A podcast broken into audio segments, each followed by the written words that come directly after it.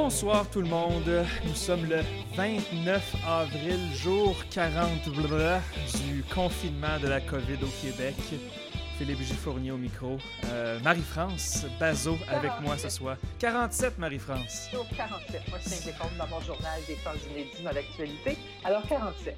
C'est. euh, Est-ce que tu te souviens au mois de mars, on- quand on avait commencé à discuter de, de- de- de faire ces discussions-là ensemble, tu m'avais demandé, Philippe, ça va vraiment durer tout le printemps? Et ta réaction quand je t'ai dit, ah, ça va sûrement être à la mi-mai avant que les écoles rouvrent. Ouais. Ouais, ouais. Et finalement, on dirait que c'est ça qui va arriver. C'est pas mal ça qui va arriver, ouais. Euh, On va en parler d'ailleurs de, de ce déconfinement-là. C'est un de, de nos sujets aujourd'hui. Mais euh, autrement, toi, ça va? J'ai, oui, ça, ça- ça va généralement bien. Je veux dire, la, la session avance pour moi. Dans- on est le 29, ça veut dire que dans quatre semaines, ma session de, de cégep se termine. Ça termine le 27 mai, si ma mémoire est bonne. Et donc, on entre dans le dernier droit. On va commencer la préparation des examens, des présentations orales. Oui, oui, on va avoir des présentations orales par Zoom avec les étudiants. Hmm. Euh, on entre dans un univers au, au collégial où est-ce que pas mal tout le monde improvise et on essaie juste, comme j'avais dit lundi, de, de, de, de, de- de passer au travers cette session-ci. Et donc, euh, je pense que ça va bien. Euh, mais côté, côté moral, je t'avoue qu'aujourd'hui, il faisait tellement beau que c'était en fait déprimant. Ah oui. je regardais du monde se faire bronzer alors qu'il fait juste quoi, 15 degrés dehors. Il y a des, des gens qui veulent sortir. Et là, je me disais, Eh, eh, excuse-moi, mais la mi-mai a l'air loin encore. Écoute, je ne veux pas t'écœurer, mais ce matin, bon, j'ai vu euh, vraiment des grosses réunions de travail. euh, et quand ça s'est terminé vers une heure, je suis sortie dehors et j'ai un coup de soleil. J'ai attrapé un coup de soleil, oui. Tu sais, on ne sait plus quoi faire face au soleil les premières fois de la saison. Et je me suis vraiment pas méfiée parce que j'étais quand même chaud, mais t'endurais une petite laine. Alors, j'avais la petite laine, Ouais. mais j'étais pas entièrement couverte et j'ai attrapé un coup de soleil. Ah boy, 29, premier 29 test, avril, ça doit être, le- 29 ça doit être un, avril, c'est un record. Ça doit être un record. Ouais, non, mais le soleil est fort à cette époque-ci de l'année. Il est, il, il- est assez direct et euh, il n'y a pas de feuilles aux arbres, donc on ne se méfie pas. C'est On se dit le 29 avril, on attrape un coup de soleil. Mais oui, effectivement, premier coup de soleil, le coup de soleil du confinement. É- Écoute, je sais pas si tu as écouté la vice-première ministre aujourd'hui. Est-ce que, est-ce que, tu- est-ce que tu vas demeure- demeurer docile encore pour quelques semaines? Non, j'ai tweeté là-dessus. euh. C'est là que tu vois qu'il y a des sujets de tweetage. euh, et, et elle a, j'ai juste dit, tu sais, il y a d'autres mots dans la langue française. Oui. euh, patient, euh, compréhensif, parce que je pense que tout le monde est, est quand même derrière le gouvernement. Et- Oui.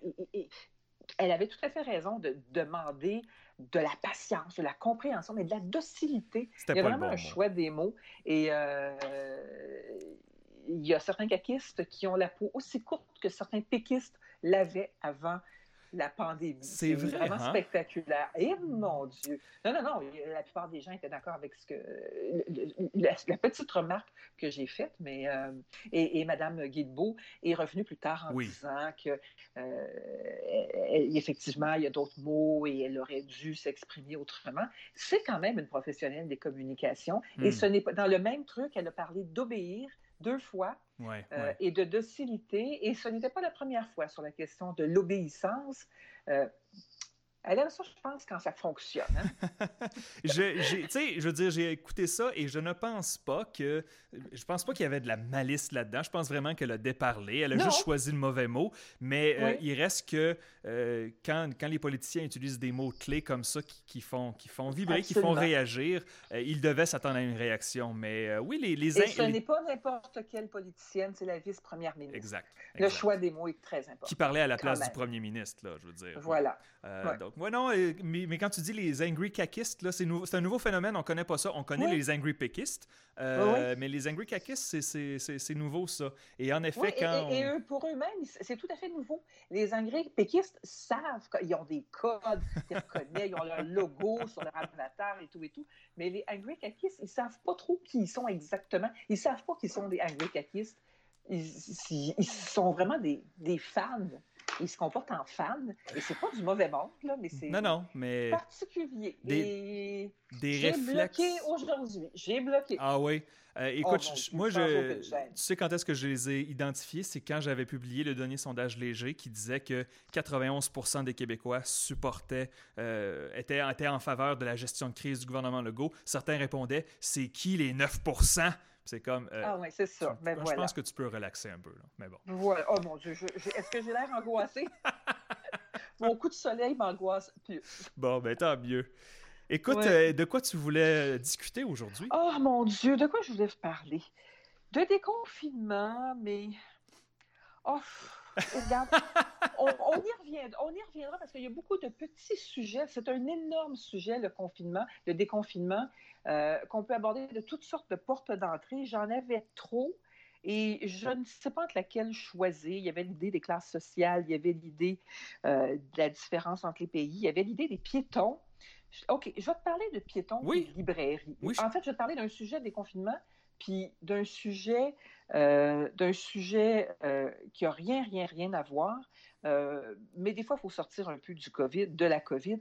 Alors, la question des piétons, c'est que de plus en plus, on voit des villes, et Montréal a décidé qu'elle ferait ça, des villes qui sont pro-mobilité. Qu'est-ce que ça veut dire être pro-mobilité? Hmm. Tout le monde est pro-mobilité. Il faudrait plutôt dire anti-voiture, ce qui est une manière euh, idé- plus idéologique et plus réaliste de présenter les choses. Mais j'ai rien contre, là, c'est pas la question, mais euh, dis qui tu es et avance démasqué, c'est le cas de le dire, quand tu te dis pro-mobilité. Et on a vu apparaître pendant euh, le confinement, pour permettre le 2 mètres de distanciation physique, on a vu apparaître ces corridors dits sanitaires un peu partout dans les différents arrondissements de Montréal. Et on s'est tous dit, voyant les murets de béton installés dans certains quartiers, que c'était là pour rester. Et effectivement, ce sera là pour rester, entre autres, dans ton arrondissement, dans Rosemont-Petite-Patrie. Euh, votre euh, charmant maire euh, d'arrondissement, M. Croteau, a décidé que euh, oui, c'est une expérience qu'on allait tenter et euh, il faudra que les automobilistes partagent plus après, après la pandémie. Il faudra plus partager avec les piétons, entre autres. Et ça va causer, effectivement, c'est fait de manière beaucoup moins euh, calculé et, et projeté et étudié que ça se fait quand on implante, par exemple, la réduction de voix. C'est vraiment improvisé et je pense qu'il faudra vivre avec ça. Euh, c'est assez particulier. Je ne suis pas contre nécessairement. Ça, ça enlève des autos, mais est-ce qu'on a prévu le transport euh, en commun là-dessus? Est-ce qu'on a prévu, parce que ce ne sont pas des pistes cyclables, c'est vraiment pour les piétons, est-ce qu'on a prévu euh, les voies cyclables? Est-ce qu'on a prévu euh, assez de bus pour faire face? Parce que si tu es piéton, tu ne prends pas ton auto, il y a un cocktail modal et donc ça veut dire que tu prends le bus, le métro et que tu Ouais. marches aussi ou tu empruntes un Bixi. J'ai l'impression que tout ça est très, très, très improvisé et que... Comme, un, tu- comme un peu tout présentement, dans le fond. C'est- Comme un peu tout. Ouais. Mais on se sert. Alors, mon point, c'est uniquement que on se sert du déconfinement et du confinement et de la COVID, en fait, pour faire avancer un point idéologique. C'était pratique Oui. et c'est pratique pendant le confinement, mais est-ce que ce sera à la hauteur de ces, euh, de ces rues partagées, piétons, autos, euh, qui ont été réfléchies et pensées, qu'on soit d'accord ou pas, Ouais, mais qui ouais. l'ont été comme la rue Sainte-Catherine va l'être dorénavant euh, quand on va la retrouver. Euh, je suis passée euh, tout récemment et effectivement, les travaux sont à peu près finis sur une portion et c'est vrai qu'il n'y aura plus qu'une seule voie pour circuler en voiture et on ne pourra pas stationner. Cela a été pensé, qu'on soit d'accord ou non, ça a été pensé et c'est quelque chose qui se défend. Mais dans ce cas-là, ça se défend en ce moment, mais est-ce que ça va se défendre sur Beaubien? Est-ce que ça va se défendre sur Masson? Est-ce que ça va se défendre, sur Fleury-Ouest? Est-ce que ça va se défendre euh, sur toutes les rues où on l'a implanté? Reste à voir, mais là, c'est l'idéologie qui va s'en mêler. Après. Mais je te dirais, par exemple, je vais te donner un exemple concret de ça. Moi, je me souviens, j'habitais, euh, j'habitais dans le village euh, il y a une douzaine d'années. Euh, pro- le premier été qu'ils ont décidé de fermer le tronçon de Sainte-Catherine Ouais, entre ouais, Saint-Hubert et euh, je crois que c'est Papineau. Et c'était juste un essai, ils l'ont fermé. Et là, toutes les terrasses se sont installées et on avait une, une Sainte-Catherine piétonnière. Et à la fin de l'été, on se disait, ben là, ils peuvent plus ne pas le faire. Les gens ont Mhm. trop aimé ça. Et donc Oui. là, depuis quelques semaines, moi, je marche sur Masson et soudainement, il y a de la place, il y a moins de voitures, les gens marchent, on voit des enfants avec des tricycles. Et donc, quand on va, on va commencer à réouvrir les commerces, les bars, les restaurants, on va vouloir avoir moins de voitures. Et donc, j'ai l'impression Mhm. que c'est comme un essai, c'est comme lancer un ballon en relation publique, Oui, n'est-ce pas? c'est un, c'est Et- un essai, mais comme je te dis, euh, pas pensé. Ah, c'est, euh, non, non, c'est accéléré. C'est présentement. on- Avec on- pas tout ce qu'il faut pour favoriser ça. C'est sûr, exact. Mo- ben, des fois, peut-être que, ça, peut-être que ça va prendre ça, parce que le tronçon de Sainte-Catherine au centre-ville, euh, où est-ce qu'il y a eu des travaux, mon Dieu, Ouais, c'était, ouais, c'était ouais, Beyrouth pendant un certain temps, on s'entend. Ah, Mais, pendant deux ans, Ju- oui. Juste avant le, le- le- le confinement, j'étais allé au centre-ville pour faire quelques achats et, mon Dieu, les trottoirs larges sur Sainte-Catherine, c'est ah, oui, ça tellement va mieux. vraiment être bien. Ah, c'est vraiment, vraiment Oui, oui. mieux. Et donc, euh, peut-être que ça va justement accélérer un processus. Peut-être qu'il va y avoir des gaffes en chemin, mais jusqu'à maintenant, de, de rendre les, les, les- les trottoirs plus, euh, plus circulables pour les piétons, euh, tant mieux, tant mieux. Ben oui, mais il n'y a aucune circulation. Il n'y a, rien. Il y a juste des piétons dehors. L'activité économique est au point mort à peu près. C'est facile. Ce qu'ils font dans le, facile, ce ça qu'ils font dans dérange le, personne, là. le- le- dans le village, ce qu'ils font, c'est que les livraisons, là, les trocs, là, ils ont une heure. Je crois que c'est de, 8h à 11h le matin. Oui, tu dois passer Ouais, là. ouais. Et dans le fond, on va juste s'habituer. De dire qu'il y ait moins de, de circulation automobile sur les grandes artères euh, commerciales et où est-ce qu'il y a des bars et des restaurants. J'ai j'ai de la misère à voir qui qui va dire que c'est une mauvaise idée. Mais on verra bien. On verra bien. Euh, on verra. Il y a beaucoup, beaucoup, on pourrait en discuter longtemps, Ah oui? mais on verra. Euh, toutes, les, toutes ces rues-là ne sont pas égales, tous les quartiers ne sont pas égaux, Ah ben ça, c'est n'ont pas tous la même fonction. Euh, Est-ce que tu as dit Fleury West? Fleury West aussi? Euh? Ah oui, oui? oui, OK. aussi. Oui, oui, oui, oui. Ce qui serait catastrophique parce que Annecy est quand même un peu excentré. Euh, il y a beaucoup de gens dans le quartier qui circulent quand même en voiture, même si c'est une rue extrêmement euh, Ouais. euh, où on fait vraiment des achats locaux et des achats de proximité. Euh, il y a des bus qui passent euh, et c'est vraiment une artère euh, principale dans le quartier. Et c'est pas Euh, large. les autres rues sont... Et Ouais. pas... ce n'est pas large. Ce Ouais. n'est pas large. Et les autres rues sont mobilisées par euh, piste cyclable qui prend la moitié de la rue. Euh, à la rue qui est au nord. Euh, il y a eu des écoles aussi.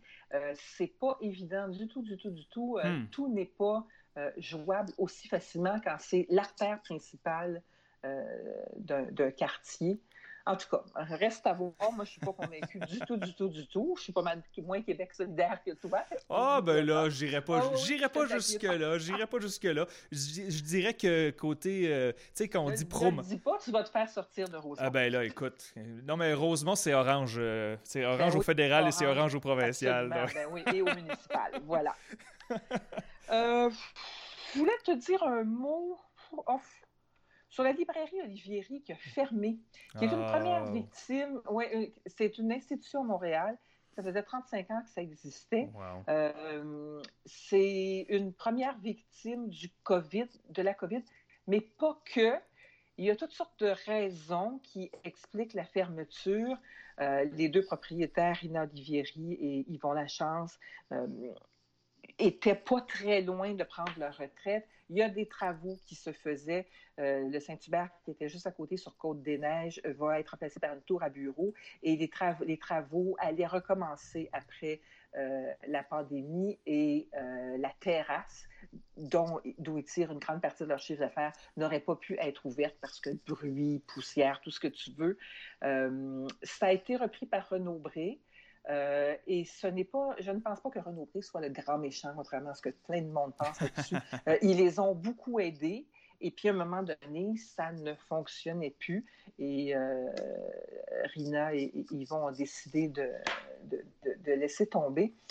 Mais ce qui est absolument dramatique, c'est que Montréal perd euh, avec cette, la perte de cette librairie-là. C'était pas une librairie ordinaire, c'était vraiment un, un- un lieu de la vie intellectuelle à Montréal, un lieu très important. Il y avait des causeries, des lancements, des Hmm. débats.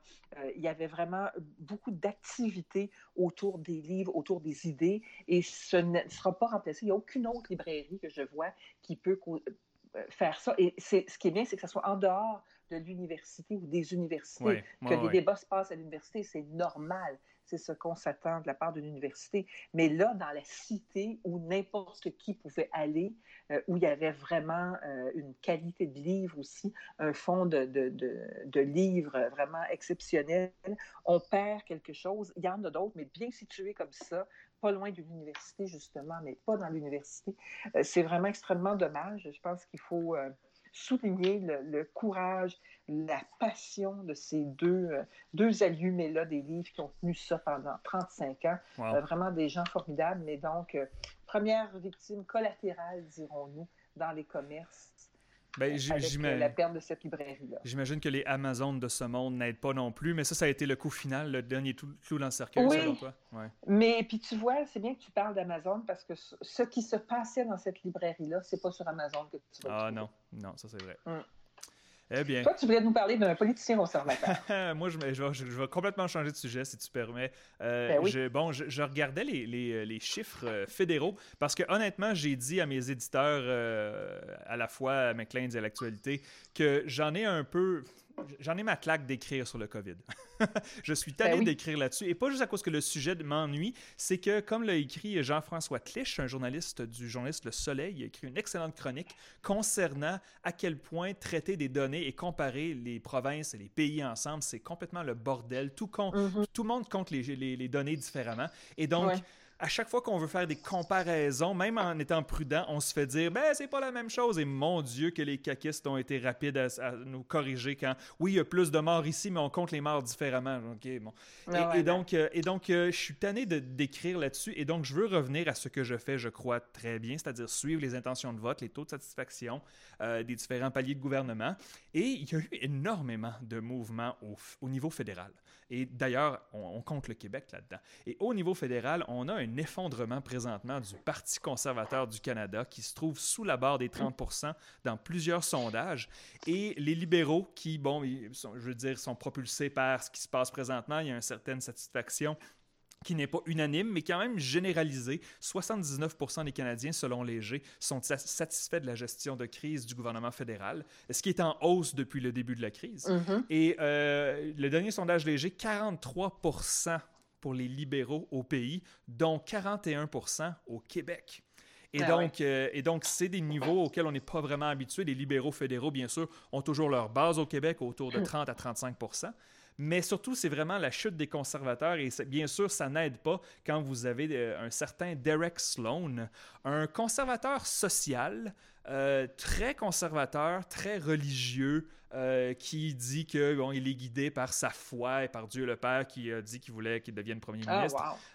et non, non, c'est un, c'est un vrai conservateur de, la grosse droite. Et la semaine dernière, il a, comment je peux dire, il a questionné la loyauté de Dr Tam, euh, la, oh, directrice de la ah, santé publique. C'est lui, ça, disant, demandant est-ce qu'elle travaille pour le Canada ou est-ce qu'elle travaille pour le registre communiste chinois? Et bien sûr, Dr Tam est né à Hong Kong, et donc on a vu là-dedans une certaine certaines petites couches de racisme là-dedans. et, euh, et ceux qui disent, voyons donc, il a juste questionné. Ouais, le caucus conservateur aujourd'hui, le caucus ontarien de conservateurs, a dit à M. Sloan, tu t'excuses ou on te met dehors. Et oh. Disons que M. Sloan est un des quatre candidats présentement pour remplacer Andrew Scheer. Il pourrait devenir chef conservateur. Probablement pas, il n'a pas la popularité de ses rivaux, mais mm-hmm. peut-être qu'il a essayé de faire un grand coup justement pour se faire connaître et devenir une sorte d'étoile montante chez les conservateurs. Et juste avant que toi et moi, on entre en onde ce soir, il a publié une non-apology, comme on essaie de dire. Tu sais, pas je mm-hmm. m'excuse pour mes propos, c'était déplacé, c'était je m'excuse que vous m'ayez mal compris. Ah oui. Et donc, euh, M. Sloan va peut-être se faire sortir du, euh, du caucus conservateur alors qu'il est un des quatre candidats euh, pressentis pour la chefferie. On va suivre ça de près, mais présentement, les conservateurs sont en train de laisser tout le centre du spectre politique aux libéraux. Hmm. Et étrangement, et je veux ajouter ça avant de terminer, c'est que les conservateurs ont gagné le, le vote populaire à la dernière élection par un point. Et donc, pour gagner l'élection, tout ce qu'ils avaient besoin de faire, c'est peut-être aller chercher un ou deux points dans le centre du spectre. Et présentement, on dirait que tous leurs efforts sont dirigés à aller chercher le 1,6% que Maxime Bernier a remporté à l'élection. Ils sont en train de, vraiment se pousser vers la droite. Et je ne le sais pas vraiment si c'est bon pour le parti, si c'est bon pour la démocratie canadienne de laisser autant de place aux libéraux dans le centre de l'échiquier Voilà. politique. Ouais. Euh, donc, euh, donc euh, oui, il y a eu des petites conspirations, des gens qui disent que M. Sloan est en fait un espion libéral pour infiltrer les conservateurs. Je ne crois pas à ça, mais j'ai quand même souri en lisant l'idée. Donc, euh, je voulais, je Ah voulais oui, mentionner la- ça. Non, non, la politique, euh, la politique politicienne va être bien intéressante à suivre euh, quand on sera sorti justement de la politique covidienne. La, la oui, covidienne. Ça risque. euh, eh, on, ça va être long.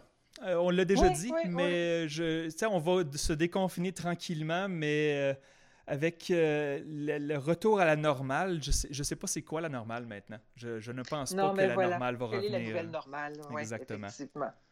Ouais, euh, ben, on va rester sur le COVID pour, se pour terminer, pour se quitter. Oui, Euh, je veux te parler de Alex McMahon. Alex McMahon est le directeur musical de Il y a du monde à. C'est un gars hyper talentueux. En fait, c'est le directeur musical euh, vraiment euh, à la mode en ce moment, mais à la mode parce qu'il a un talent inouï. Il travaille avec Ariane Moffat, il travaille avec Beriz, il travaille avec... euh, n- name it, il, il travaille avec tout le monde au Québec qui a du talent. Euh, il est absolument brillant. Il fait des arrangements, il compose. Il est époustouflant. Et il a deux enfants, deux pré-ados. Et avec eux, il a, en fait, il a composé une chanson qui s'appelle Mange mes pets COVID. Et c'est un, en fait, c'est une chanson, si nos auditeurs connaissent les Beatsy Boys, ça ressemble vraiment, à un- euh, vraiment le, le genre de beat à la Beatsy Boys. Il y a Ariane Moffat, donc, qui est une amie de Alex, qui euh, participe, qui fait un solo au centre. Et c'est vraiment, ce sont les enfants, le gars et la fille de Alex qui chantent, qui slament en fait, euh, qui rappent. Et euh, le texte est assez brillant et, et c'est illustré, donc, euh, plein d'enfants qui chantent. C'est tout à fait joyeux, c'est coloré, c'est adorable, c'est très drôle. Et bande dessinée, le gros bonhomme COVID qui se fait péter dessus par les enfants dans le refrain. C'est un verre d'oreille. C'est absolument joyeux. Écoute, c'est l'affaire la plus créative et la plus fun. Ça, on a entendu beaucoup, beaucoup d'artistes euh, chantant des, avec leur guitare et tout et tout. Et là, tu as quelque chose de complètement dans l'air du temps, de, de la musique qui se fait aujourd'hui euh, avec les, les- C'est ça, vraiment du rap, du slam. Et avec des enfants, c'est brillant, brillant, brillant. On va écouter un extrait, tu vas voir. Oui. C'est un verre d'oreille, littéralement. Écoutons ça un instant.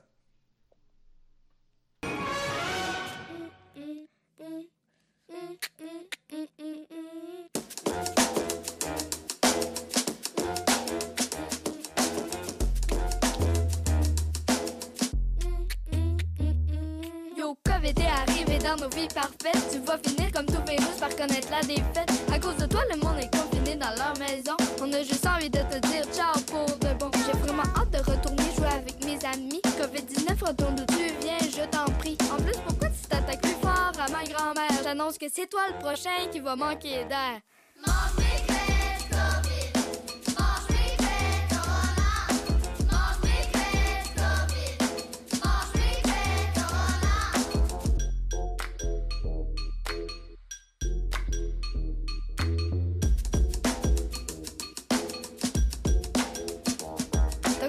En Chine, en Iran, puis en Italie. Pas été long qu'on s'est ramassé avec une pandémie. Messenger, FaceTime et puis Zoom se croit bien malin. Mais y a jamais rien qui va remplacer les vrais câlins. Le pire du confinement, c'est d'être pris avec mes parents. J'espère retourner à l'école avant mes 18 ans. Mais pas question de se retrouver à l'hôpital, comme le dirait si bien mon père. Interdit de se faire mal.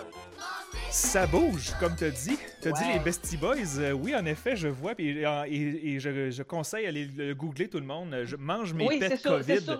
Euh, ça. Man- mange mes pets COVID. avec et les- c'est sur YouTube, vous le trouvez super facilement. C'est les dessins un peu des Looney Tunes, là, euh, Oui, du temps des vieux Oui, oui, oui. cartoons. Là. Tout ok, à là. fait. Ah, c'est Oui, oui, intéressant. Ah, ok, non, non, j'aime ça, j'aime ça, c'est intéressant.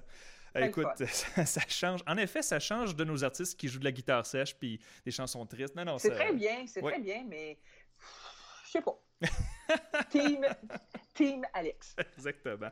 Ah ben super intéressant. Écoute, euh, je n'ai pas vraiment de suggestions de mon côté, outre de, de, de, de, vous dire à tout le monde de faire attention, c'est pas à cause qu'on va doucement se déconfiner qu'il faut commencer à euh, se redonner des becs puis se serrer les mains. Puis je veux dire, si de, rappeler à la population un peu ce que le gouvernement nous a dit, c'est que si on, on y va trop vite, ben on va avoir fait tout ça pour rien. Et donc, euh, un petit conseil à la population, euh, ne soyez pas docile, mais soyez discipliné et euh, lâchez pas, c'est un travail. Intelligent, soyez intelligent, soyons responsables, soyons. Il y avait tellement de mots, tellement de mots dans cette belle langue française. C'est du travail d'équipe. Et sur ce, Marie-France, ben, je vais te souhaiter une très belle soirée. on se parle peut-être vendredi, on verra bien. Voilà. Excellent. Bonne soirée tout le monde. Merci d'avoir été là.